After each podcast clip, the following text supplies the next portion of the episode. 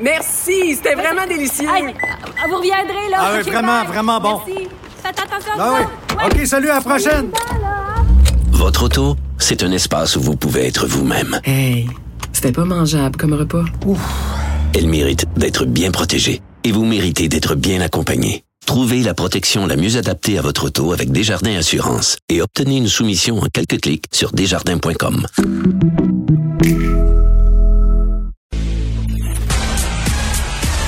Geneviève Peterson. La déesse de l'information. Vous écoutez Geneviève Peterson. Cube Radio. Guillaume Lavoie est là, Guillaume? Bonjour Geneviève. Bon, hier, euh, c'était les fleurs euh, pour célébrer les 100 jours euh, de Joe Biden à la présidence américaine. Aujourd'hui, c'est le pot. Le pot. On l'avait dit. juste de dire, peut-être qu'on veut mettre le champagne au frais. hein? Oui. On est- tout n'est pas accompli encore. Euh, alors, dans les choses, regardons pas nécessairement ce qui est mauvais. Il n'y a pas de gaffe là, gigantissime dans ces premiers 100 jours, mais il y a, appelons ça, des acquis fragiles. D'abord, que le pouvoir réel d'un président repose sur sa capacité à faire passer ce qu'il voudrait bien au Congrès. Et au Congrès, si les démocrates présentement ont une courte majorité à la Chambre, au Sénat, ça reste 50-50. Et dans les 50 démocrates, il y a un, un sénateur démocrate conservateur de la Virginie de l'Ouest. Et là, à un moment donné, on va arriver au bout de sa capacité à voter avec un parti démocrate un peu plus à gauche. Parce que à date, et ça, c'est plutôt dans les bons coups de Biden, mais on va voir si ça peut pas devenir euh, une victoire qui devient difficile à gérer, c'est l'aile progressiste ou l'aile beaucoup plus radicale au sein du Parti démocrate qui tire à gauche, mais très, très fort. Et ça a coûté très cher. Par exemple, on se souvient qu'à l'élection, les démocrates devaient faire des gains très importants et c'est même euh, Barack Obama qui l'avait dit. Et euh, après ça, il y avait un appel d'organisateurs démocrates en disant aux démocrates, disons, à New York, hey, votre affaire de défendre de police, là, ça nous a fait perdre beaucoup, beaucoup d'élus démocrates. Alors, ça fait des majorités très, très courtes. Alors, là-dessus, il faudra voir est-ce que Joe Biden, qui s'apprête à vouloir dépenser un autre 2300 milliards de dollars en pleine infrastructure, sera capable d'avoir l'assentiment du Congrès. Et là, encore là, Biden va devoir se dire, est-ce que je profite des deux ans que j'ai maintenant, avec Ouais. la petite majorité que j'ai, et je sais que je vais la perdre après, ou j'essaie de ménager la chèvre et le chou pour pouvoir m'assurer une deuxième morceau de mandat. là. Alors là-dessus, ça, c'est dans les... faudra voir. Dans les choses, je dirais, où je pense qu'on a peut-être manqué, c'est, et c'est pas la faute à Joe Biden, mais comme c'est le classique souvent en politique, c'est les événements qui sont le problème, c'est les- le- l'espèce de restriction, de mesures restrictives, rétrogrades de plusieurs administrations républicaines dans les États pour empêcher l'exercice du droit de vote. Et Joe Biden a beau avoir dit que ça n'avait pas d'allure, on n'a pas senti une attaque en règle de tout l'appareil fédéral contre ces mesures-là. Là-dessus, euh, et Joe Biden, on comprend, là, disait, j'ai un million de priorités hyper urgentes, mais là, euh, ça manquait un peu, là, je dirais, dans la force du, du bras. Là. Et, et là-dessus, il va falloir qu'il soit beaucoup plus agressif, ne serait-ce que parce qu'il y a un sens de justice ici à défendre, mais aussi parce que, on va le voir, ça pourrait complètement gréver les efforts des démocrates aux prochaines élections. C'est un peu pour ça que les républicains font ces mesures-là, d'ailleurs. Alors ça, c'est pour, disons, à l'interne. Si on se projette à l'international, ben là, il y a un pari très Oui. fort, peut-être un pari naïf. C'est-à-dire, on peut bien dire qu'on va avoir une nouvelle approche plus dure avec la Russie. On va les reconnaître pour ce qu'ils sont, des adversaires. Même chose avec la Chine. Ce ne sont pas des alliés objectifs, ce sont des compétiteurs objectifs. La Corée du Nord, on va se parler. Euh, L'Iran, on a une nouvelle approche et on se retire d'Afghanistan. Peut-être que ça va marcher. Mais il est tout à fait possible qu'on se rende compte que les États-Unis d'aujourd'hui ne sont pas les États-Unis de 1980. Le rapport de force n'est pas du tout le même. Ben non, le rapport de force est pas tout, tout le même et ces pays-là euh, forment une coalition. Là, ils s'entraident entre eux. Puis quand euh, j'entends euh, Joe Biden traiter Vladimir euh, Poutine de tueur, je me dis pas sûr que c'est une bonne stratégie. C'est là où on se dit, OK, mais Mais Mais encore, encore, qu'est-ce qui arrive ensuite? va- Eh, on va pas voir à date, là, M. Poutine n'a pas dit, ben, je vais rentrer dans mes terres puis je vais essayer Non. de redonner à l'Ukraine sa souveraineté. On n'a pas vu la Chine dire, ouais, finalement, la mer de Chine, ça va être pour tout le monde. On n'a pas vu ça du tout. Et en Afghanistan, la, la catastrophe serait de devoir y retourner. Évidemment, on peut présumer que ça se passera pas dans une présidence Biden, mais on n'est pas parti parce qu'on avait réglé tous les problèmes. On est parti parce qu'on était tanné de payer. Alors, même chose pour le climat. Évidemment, là, on peut célébrer la nouvelle priorité, mais pour que ça marche, il faut que la Chine embarque. Et là, on peut bien souhaiter ça. On n'a pas vu encore de, de, de résultats concrets de la chose. Alors, ça pourrait être quelque chose où on accusera Joe Biden à la fin d'avoir été peut-être plus naïf d'une rhétorique qui semble dépassée par les événements. Et on voit aussi qu'il n'y a pas de solution magique. hein. Les gens qui étaient donc euh, qui disaient Trump c'est terrible et, et quand Trump sera plus là, les oiseaux vont gazouiller de nouveau, il va faire beau. Mais c'est ça, euh, tu sais, il y a la question, je, je parlais hier de la question de la gestion euh, des attentes. Tu sais, à un moment donné, euh, on dirait qu'on était tellement, entre guillemets, traumatisé par Trump qu'on attendait Biden comme un messie. Mais Biden, il sera pas parfait, lui non plus. Là.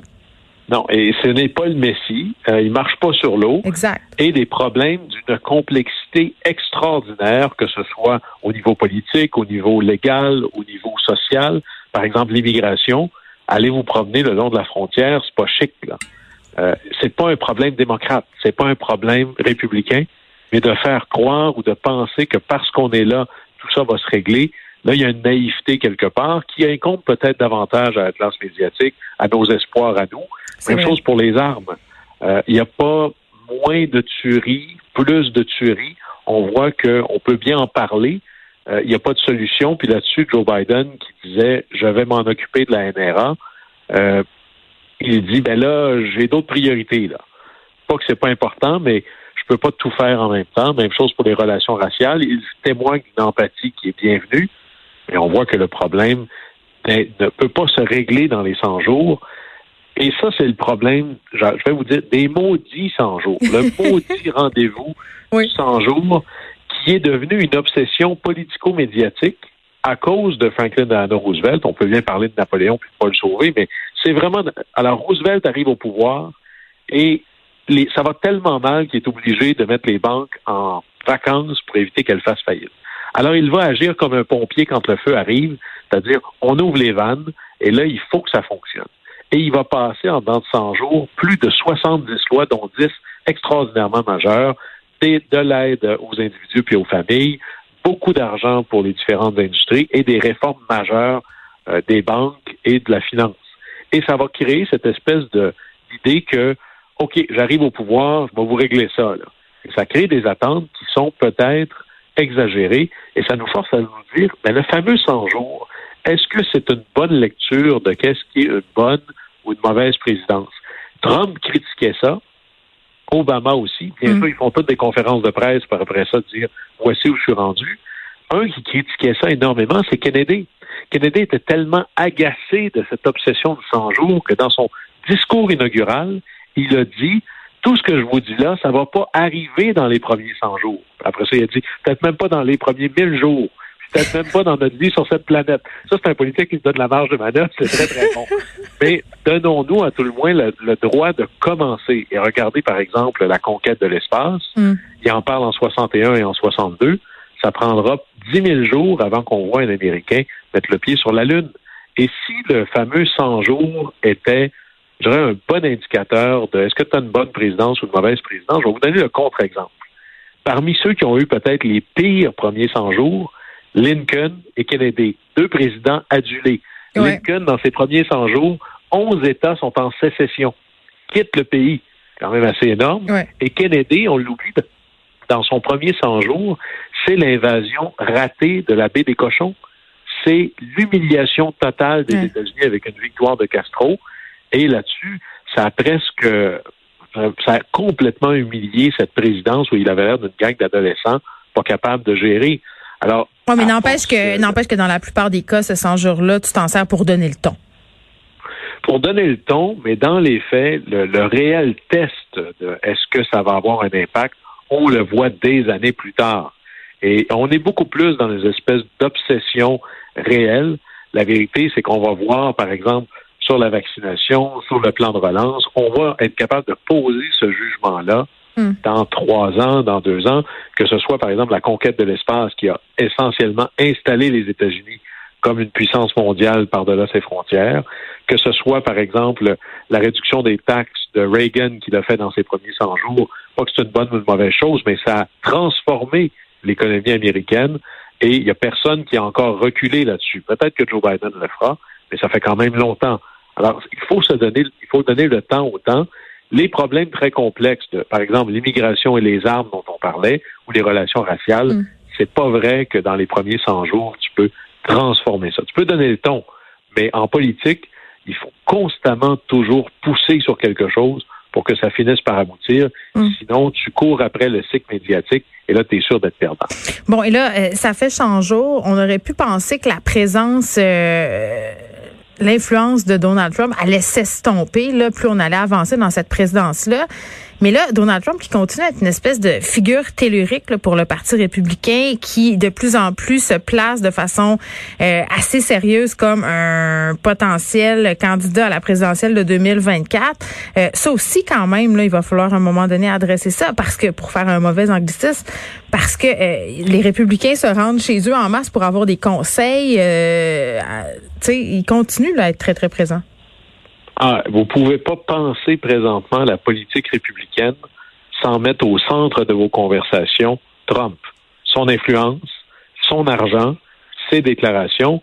Et ici, par exemple, dans les systèmes britanniques, prenez le Québec ou le Canada, on est habitué qu'il y a un premier ministre, donc un chef du gouvernement, et tous les jours, il y a le chef de l'opposition, la chef de l'opposition qui, qui le pique, qui le travaille. Ouais. Euh, on voit peu ça aux États-Unis. Euh, C'est-à-dire, bien sûr, il y a l'autre partie qui va chialer, mais habituellement, il est très rare. J'ai pas souvenir de voir un ancien président être un candidat en devenir. Même Nixon, qui avait perdu contre Kennedy, était un peu disparu du portrait présidentiel pendant longtemps. Alors là, on a une espèce de président en attente, quoique je pense qu'on en est très, très loin, mais qui vient complètement là- là-dessus euh, déranger un peu l'équation traditionnelle. Ceci étant, je pense que ça aide plus Biden qu'autre chose, parce qu'il y a cette fameuse guerre civile. Je pense que traditionnellement, on disait, savez-vous comment on fait pour reconnaître des démocrates dans un peloton d'exécution? Ils sont installés en rond. Et là, on voit que c'est peut-être les républicains qui sont un peu plus comme ça. Il y a une guerre civile à faire au Parti républicain et on va voir quelle couleur ça va prendre, mais il va falloir qu'il y ait ce véritable test. Est-ce qu'on est un parti qui existe par-delà Trump ou on devient ce que Joe, ce que le président W. Bush disait encore cette semaine? Je me reconnais de moins en moins dans ce parti-là, qui est devenu populiste, Mm. presque nativiste. Et ça, on est, à- on est pour un républicain traditionnel, c'est presque impensable que ce soit devenu quelque chose d'important au sein du Parti républicain. Guillaume, merci. Au plaisir. À demain.